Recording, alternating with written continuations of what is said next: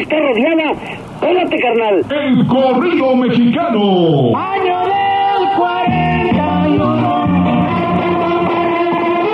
Alto rango. Para puros perrones. Rones. Ahora empieza lo mero bueno, compas. Alto rango.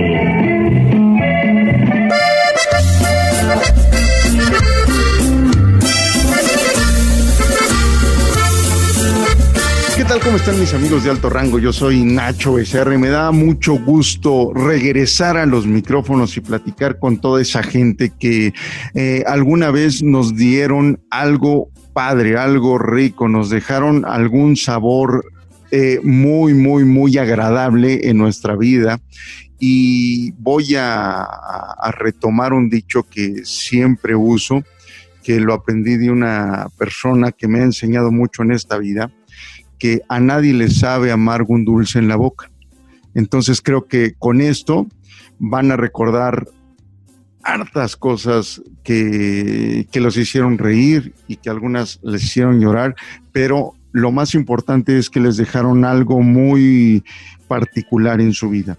Y hoy me da mucho gusto platicar y nuevamente ante los micrófonos, ante una persona con una valía como ser humano como maestro, como amigo incondicional y como una persona que ha vivido de las emociones, que ha dejado huella, honda huella en, en, mucha gente que tal vez no la conozca, pero su voz ha viajado kilómetros y kilómetros y con escuchar la voz, aunque no sepan el nombre, se acuerdan de él y les arranca una sonrisa. Y me da mucho gusto tener ahorita de manera remota a mi querido, y siempre lo he dicho, jefe, hermano, amigo, Gustavo Albiti.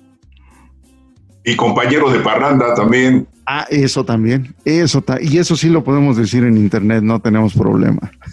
No, pero para qué hacerse de la boca chiquita, pues no. Exactamente. Es peor, es peor que digan, no, ese ni toma ni fuma.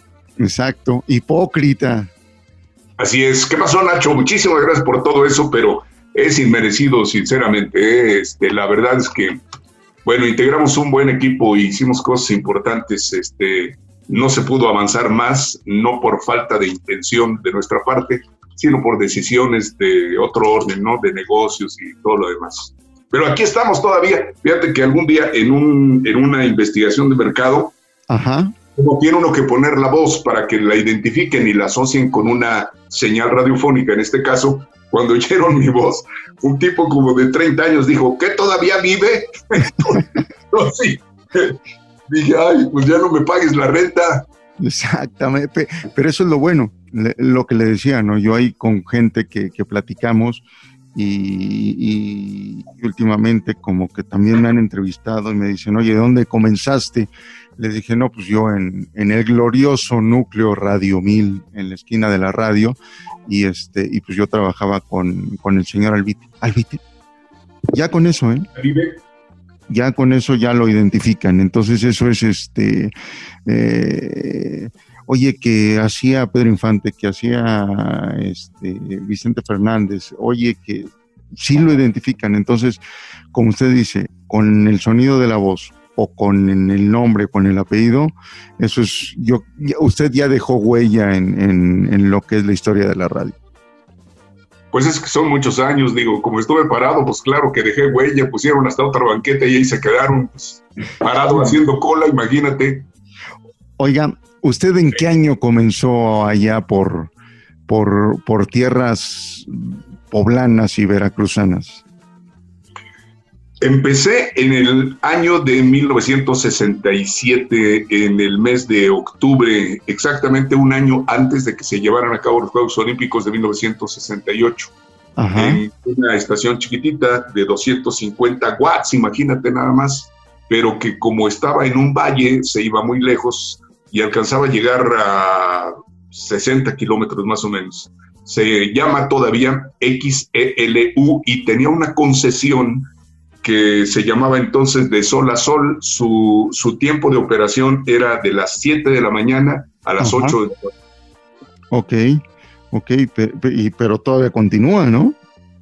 Sí, todavía vive esa, esa emisora. Bueno, ya sufrió una bola de cambios, ya pasó de- en muchas manos, pero todavía ahí está y es, eh, pues es una emisora que ahora ya trabaja, antes trabajaba en combo, ahora ya eliminaron la AM, ya nada más está en frecuencia modulada. Ah, mire qué bien. ¿Y esta dónde se ubica eh, LIC? Le digo LIC aquí nos decimos en, eh, para toda la gente que nos está escuchando de cariño. En Ciudad Cerdán, Puebla, que se encuentra a 265 kilómetros más o menos de, de la Ciudad de México y está a escasos 40 kilómetros de los límites con Veracruz, del lado poniente del pico de Orizaba. Ok, perfecto, perfecto. Entonces iba usted por los hielos de las primeras cubas allá al pico de Orizaba. ¿Qué son Cubas? Muchachas que son oriundas de, de- del país de Cuba. Caribe. Ok, muy bien. Oiga, ¿y cuándo llegó a la Ciudad de México? Bueno, primero llegué a, a estudiar cuando este, eh, ya no tenía papá y hubo necesidad de que este, hiciera una carrera corta y me vine a inscribir, que nunca pude entrar porque antes existían dos calendarios en, en México, el calendario A y el calendario B. El calendario, uno de ellos era de agosto a junio, como ahora, Ah. y el otro era de febrero a noviembre. Entonces, este, no coincidían los calendarios de provincia con los del Distrito Federal y me llevé mucho tiempo para entrar finalmente a la vocacional 6 del Politécnico en eh, Santo Tomás. Ok, Pero bueno, yo ya venía desde muy pequeño a, a la Ciudad de México porque aquí vivía parte de mi familia. Pero ya a trabajar en el radio fue en 1970. Ingresé al núcleo Redimir el 6 de enero de 1970 a las 6 de la mañana. ¿A- ¿en qué estación? ¿En qué frecuencia? Eh, era el 1530, que era la estación más joven del Distrito Federal y eh, se especializaba en música tropical XEUR Radio Onda. ¡Újule! Ya Así es. está. Ya, eh, un- otra de las este, emisoras, eh, o de las primeras emisoras y, y exitosas, ¿no? De ese tiempo. Imagínate tú que a partir de ese tiempo han pasado tres papas No, hombre, y no son sexenios como aquí, entonces pues sí, o sí, ya es historia, ya es historia. no, pero también ya tiene, ahora sí, viendo las referencias que tienen los jóvenes, cuando se meten a YouTube y le meten Radio Onda, pues aparece. O en los como trailers que hacen de estaciones de antaño, siempre aparece la estación. Efectivamente, han pasado, estoy haciendo cuentas, 50 años. Fíjese. Híjole, no, no, pues sí, ya. Por eso, con razón, si siempre que oyen dice todavía vive, pues sí, No, pero pues usted llegó ahí a los que, a los 20 años. 20 años. Bueno, todavía no cumplía 20, yo cumplí 20 en junio de ese año. Entonces, Ah, de 19 y medio. Ah, pues sí, pues está, estaba chamaco. Oiga, y usted, eh, vamos, en ese tiempo estamos hablando que eran estaciones de AM, era más la música, eh, sí, popular, había el rock, ¿no? Que estaba arrancando estaciones de rock, pero usted, ¿cuándo decidió irse por el lado de la música popular? ¿Desde un inicio? Bueno, te tengo que decir como antecedente, nada más, este, que Radio Onda fue la emisora que arrancó la salsa en México. Porque existían tres tropicales, una era Radio Fiesta, otra era Radio AI, ¿te acuerdas? Sí, Y eh, luego Radio Onda. Y en Radio Onda estaba Sergio Roth. Eh, él tenía contacto con eh, la comunidad cubana en México y por ahí comenzó a, a conocer la salsa, que la salsa no es una cosa más que una, una frase, una palabra, una denominación mercadotécnica, porque la salsa es el son, la rumba, todo eso, que es la música afroantillana. sí, es y como para- el- lo que hicieron cuando juntaron todos los géneros y dijeron que era ahora es grupero. Efectivamente, efectivamente, pero entonces la- eh, se tenían que importar los discos, no había producción nacional. Y era muy difícil conseguirlos, eran muy caros y tenían que importarse con un documento y había solamente creo que dos o tres personas que vendían discos importados y la salsa era importada porque el movimiento de la salsa comenzó en Nueva York. Okay. Entonces, este, bueno, yo estuve brevemente ahí, pero me tocó el inicio de la salsa y eh, se, se, se difundió muy rápido. En aquel entonces eran nada más 26 estaciones las que, eh, digamos que eran comerciales, las demás eran o de contenido o, de educación, como Radio Educación, como Radio UNAM, y 26 estaciones eran todas las que existían en el Valle de México y no entraban otras emisoras. Entonces ya era muy importante la población de la Ciudad de México o del Valle de México, la zona conurbada, pero eh, si repartías 26 estaciones en el total de, de, la población pues, les tocaba de a muchos. Entonces la radio era muy, muy importante, era el vehículo de comunicación más rápido, instantáneo y gratuito. Le ganaba un poquito en ese aspecto por la mañana nada más a la televisión, porque la mañana, eh, la televisión inclusive en ese tiempo no transmitía en la mañana. Ok, ok. Oigan, y bueno, de Radio Onda, ¿cuánto tiempo estuvo ahí y cuándo empezó a rotar en otras estaciones? Bueno, yo creo que estuve pues, nada más como un año en Radio Onda y ocurre que yo consideraba, voy a ser aquí muy honesto, muy sincero y todavía cargo la conciencia por eso, yo consideraba que la estación más humilde, este, eh, ahora lo entrecomillo, pero entonces no, el núcleo Radio Mil era Radio Sinfonora. Ajá. este, como que tenía un mayor rango que Radio Onda y quienes, eh, digamos que hacían algunos méritos en Radio Onda, inmediatamente eran subidos a Radio Sinfonón. Así llegué yo a la hora de Pedro Infante. Oiga, ¿y en qué año llegó ahí a, Pedro Infante? Yo creo que debe haber sido febrero de, o marzo de 1971. ¿Y ya cuántos años tenía el programa de Pedro?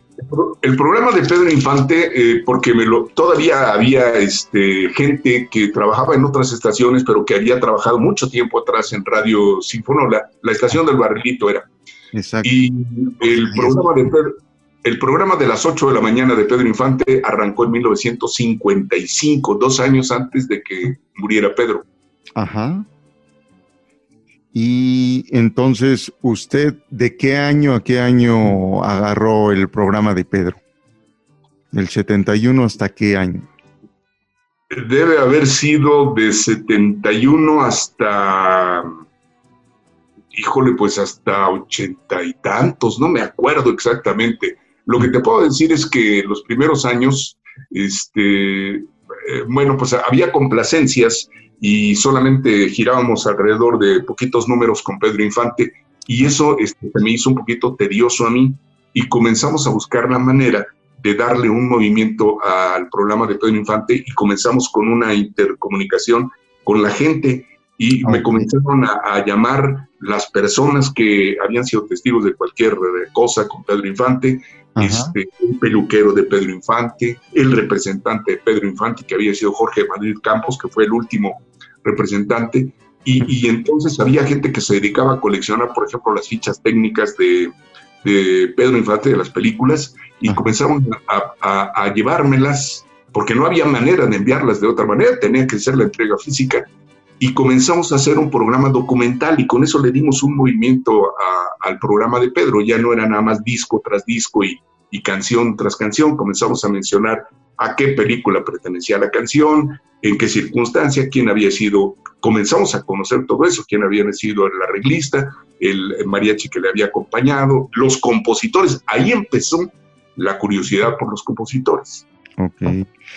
Pues para toda la gente que nos está escuchando aquí en alto rango, eh, estoy platicando con Gustavo Albite y pues ya llegamos al punto que, que, a donde quería yo llegar de este programa que es uno de los programas que duraron más, si, si no que me corrija, de al aire de Pedro Infante, ¿no? Este, este fenómeno que se dio del siglo pasado y que todavía seguimos cantando, o por lo menos sabemos una canción o conocemos este, los chavos, si ven una, una fotografía, saben quién es, ¿no?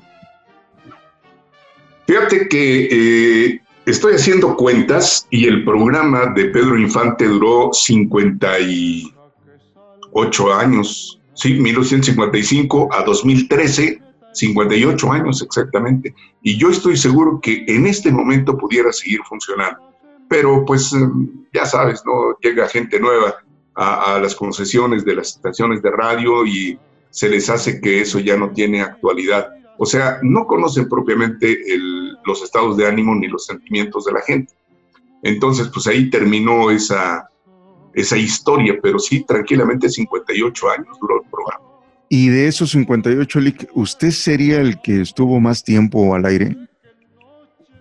Pues eh, no sé, pero puede ser, porque haciendo cuentas yo estuve como 17 o 18 años. Ajá. Bueno, todavía cuando me dieron la dirección de la estación, todavía me tocó de alguna manera manejar el programa y darle una pequeña transformación. ¿Te acuerdas que tú participaste en eso? ¿no? Que sí. pensábamos en darle una modernidad a través de diferentes aspectos, este, eh, efectos de sonido, en fin.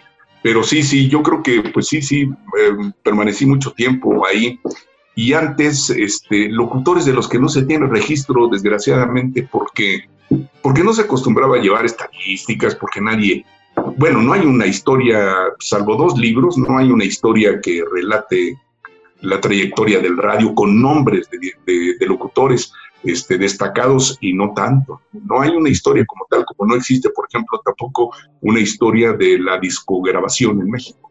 Uh -huh.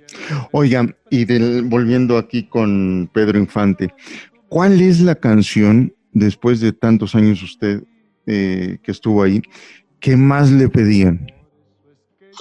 Bueno, las estadísticas dicen que el disco sencillo más vendido o el tema más eh, este, solicitado, ahora descargado eh, por internet de Pedro Infante son las mañanitas. Uh -huh. Ese es el disco que tiene el récord pero yo creo que en solicitud de canciones este, en el programa debe ser Amorcito Corazón. Ok. Y ya sabemos que vamos, este, todas las canciones populares eh, que cantaba Pedro Infante, así como ahorita las mañanitas, este, Amorcito Corazón, los eh, las canciones de los tres huastecos, que bueno, pues el cine le dio mucha ayuda mucho en esa parte, pero de las canciones que usted escuchaba, que se podría decir que eran el lado B de, de, del disco, pero que tenían mucha fuerza, ¿cuáles podríamos este, mencionar? Ah, esa es muy buena pregunta. Efectivamente, ahí comenzamos para no aburrirnos comenzamos a, a, encontrar temas porque todos eran tiros, o sea, la gente quería oír a Pedro Infante, no le importaba qué. Y si además uno le daba el contexto de la canción, este, ya tenía más material y se comenzaron a fijar en esas canciones, al grado de que pues, muchas veces nosotros colaboramos con la marca de discos Pirles, que era la que originalmente había grabado a Pedro Infante, para hacer algunos uh, discos de aniversario, por ejemplo. Entonces, este, encontramos, por ejemplo, Prohibido, una canción que es de dos eh, norteamericanos que se apellidan Zucker y Barr. No era una canción muy, difund muy difundida. Encontramos Qué vulgares somos, es una canción de Rubén Fuentes, este, muy bonita, la verdad, con un mensaje muy, muy padre, o sea, muy sólido el, el, el, el tema. Y um, déjame acordar, bueno, Corazón no era una canción muy difundida a pesar de que estaba eh, incluida en una película, Corazón de Consuelo Velázquez. Uh -huh. Sí, sí, sí. Eh, eh, verás, El Lamento de las Campanas. Sí había gente que conocía completamente la discografía de Pedro Infante, pero no, no, no era tan participativa la gente en ese aspecto, solo que ellos fueron, por ejemplo, cuando hablaban muy de vez en cuando, porque ah. como tú sabes, lo más importante en el radio no son quienes te llaman, sino quienes no te llaman, que ese es el número más grande. Entonces de repente alguien decía, oiga, pues nunca ponen Lamento las Campanas, por ejemplo, o nunca ponen este, a mi hermano Pedro Infante, o nunca ponen eh, el corrido de Pedro Infante. Por ejemplo, hay un corrido de Pedro Infante que hizo José Alfredo Jiménez cuando murió Pedro y que cantan las hermanas Huerta. Entonces, pues, como estaba relacionado, lo poníamos ahí. Pero qué suerte tan chaparra, por ejemplo, de Manuel Esperón. Eh, Mi suerte es chaparra, se llama. Eh, encontramos entonces nuevas versiones que hizo la marca de discos Orfeón, que era la que compraba los derechos de las canciones incluidas en las películas. Ah, ok. Eran grabaciones muy viejitas, pero entonces le montaron un mariachi en un trabajo de laboratorio, un trabajo de estudio, e hicieron nuevas versiones. Y hay una canción que se llama Bésame en la boca, de Joaquín Pardavé, a la que con un mariachi moderno y, y remasterizado el, el audio, sonó muy bonita. Entonces esas novedades las íbamos metiendo y a la gente ya no le aburría, no, no era tediosa. Aunque yo creo que si repitieran uno todos los días Amorcito Corazón y el Osito Carpintero y el Conejo Glass y todas esas, a la gente de todas maneras no le iba a aburrir. Le gusta mucho Pedro Infante, es un fenómeno. Lo que no entiende la gente es que sigue siendo un fenómeno. Yo cada vez que este, enciendo la televisión veo dos tipos de cuidado o necesito dinero. O Ya inclusive yo mismo me digo, voy a ver dos tipos de cuidado. La he visto como en 7000 episodios. ya casi me aprendo los diálogos, caray. Oiga, Lick, y de todos estos años, vamos, sabemos que, eh, eh, bueno, Pedro Infante lo escuchaban ahora sí, desde gente preparada hasta la gente más humilde. Y de todos esos años que usted estuvo en el, en el, eh, en frente al micrófono, frente a este programa, alguna anécdota que le venga a la, a- a la mente en este momento de una llamada que lo haya simbrado y que le hayan pedido una canción especial porque traían ya una historia fuerte. Bueno, te voy a contar dos, dos anécdotas. Una, este, algún día, eh, precisamente dando a conocer lo que comía Pedro Infante. Ajá. Eh, por ejemplo, cuando estaban filmando en locación, su mamá y sus hermanos le llevaban, pero auténticamente, peroles de comida, de carne, para Ajá. que comiera todo el personal de la, de la filmación, pero peroles eran así como si fuera un gran restaurante. Y luego, este, bueno, decían que Pedro Infante desayunaba, almorzaba, comía, merendaba y cenaba. Entonces, este, eh, de repente, pues desayunaba nada más pan, tamales, leche eh, o crema líquida, decían. Este, luego almorzaba ya en forma, ya pues, este, un guisado, una cosa así, unos frijoles, unas quesadillas. Luego comía en forma. A las seis de la tarde se comía medio pastel grande con crema líquida y luego ya cenaba. Nada Entonces, un día, un día se me ocurrió hacer el comentario de que, ah, que Pedrito Infante siempre estaba muerto de hambre. Y en ese momento sonó el teléfono de la cabina de operadores, no el teléfono de la cabina de locutores. Ajá. El, el operador me dijo, te hablan del ISTE. Y yo pensé, me van a dar trabajo, una grabación o algo así. Y entonces contesté y una persona muy educada, con toda, con toda prestancia, me dijo, oiga, este, mire, soy fulanito de tal, soy el director de compras del ISTE. Y este, pues le tenemos mucho respeto a la memoria de Pedro Infante y usted no tiene derecho a decir que, que era un muerto de hambre. Entonces, pues la verdad es que sí aprendí una lección, eso fue una, una de muchas, pero la otra es que en un aniversario, este, pues no recuerdo cuántos años debieron ser de la muerte de Pedro Infante, estábamos en cabina Fernanda Tapia, ¿te acuerdas? Sí, claro. eh, eh, a las 7 de la noche y habíamos ido al Panteón y habíamos hecho, bueno, el control remoto y habíamos estado todo el día transmitiendo la participación de los artistas, de los espontáneos ahí. Y estábamos, eh, en ese tiempo, el radio no era una computadora, sino el radio en la cabina de operadores, ¿te acuerdas que olía a radio? Había tocadiscos que nosotros denominábamos tornamesas, cartucheras para reproducir los comerciales, grabadoras de, carrete, todo eso. Y resulta que estábamos hablando de que Pedro Infante había sido un bromista de marca, que le hizo bromas a Silvia Pinal, le escondió un coche, a, a, este, Sara García le subieron una motocicleta, de repente subía a sus amigos en un avión, hacía piruetas y se bajaban besando el suelo y todo aquello. Y que en, eh, la- en los estudios de Pirles, donde él había grabado, inclusive un estudio llevaba el nombre de Pedro Infante. Ujú. Ahí segui- seguido les apagaba la luz, cerraba las puertas, este, hacía ruidos, tiraba cosas y los ingenieros que se quedaban a trabajar por la noche ya estaban prácticamente acostumbrados. En ese tiempo, Mijares grabó un, un disco con Pedro Infante que la gente rechazó. Sí. Ahí nos dimos cuenta que ahí nos dimos cuenta que la gente quería a Pedro Infante, no quería que nadie se asociara con él en ese aspecto. Bueno, pues el caso es que estábamos hablando de las bromas muy pesadas que hacía Pedro Infante y de repente se apagó la luz de la cabina de operadores. Ok. Se echaron a andar los dos tornamesas y las tres reproductoras de cassette y la grabadora de carrete. ¿Y te acuerdas de Adolfo Gómez? Sí, claro, operador.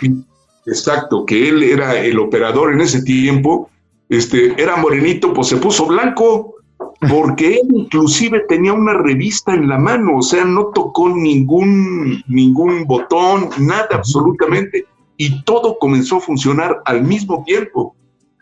Inclusive yo me levanté, caminé a la cabina de operadores y le dije, ¿qué pasó? Y me dijo, no sé, y comenzó a cerrar los pods, precisamente porque Ok. pues, era una fiesta al aire, y así nos eh, digo, eh, la verdad es que eso sí, todavía hasta ahorita nunca me lo he podido explicar. Y se lo conté a, pues, a contadas personas, no, no este, a todos. Pero fue una de tantas anécdotas del programa de Pedro. Y así conocía mucha gente. Conocía gente del gobierno. Había un subsecretario de la Secretaría de Hacienda, eh, que era don Guillermo Prieto, el licenciado Guillermo Prieto Fortún. Ok. Y algún día yo fui maestro de ceremonias en un, en una, eh, creo que en un congreso de tesoreros y no, fiscales de toda la República en Sí. la Ciudad de México. El anfitrión era Ramón Aguirre. Y resulta que ahí de repente me dijo, oiga, este, este señor al que yo había presentado ya como el subsecretario de Hacienda, don Guillermo Prieto Fortún, se acercó y me dijo, oiga, mañana nomás no diga mi nombre, pero me pone despacito, esa me gusta mucho. y la verdad es que era, es universal todavía Pedro Infante. Oiga, Lick, vamos a hacer aquí una pausa para toda la gente de aquí de alto rango. Les mandamos un saludo. Esta es la primera entrega, y, pero vamos a seguir platicando un rato más. Este, esperen, este es el primer episodio con Gustavo Albite acerca de, pues, el, uno de los iconos más eh, importantes de manera popular en la historia de México y el mundo, Pedro Infante. Lick, no se vaya, ahorita regresamos. Esto es Alto Rango, yo soy Nacho Becerra, continuamos. Las historias de alto rango en Radio Sin Sonora. ¡Mi comandante! ¡Mi comandante!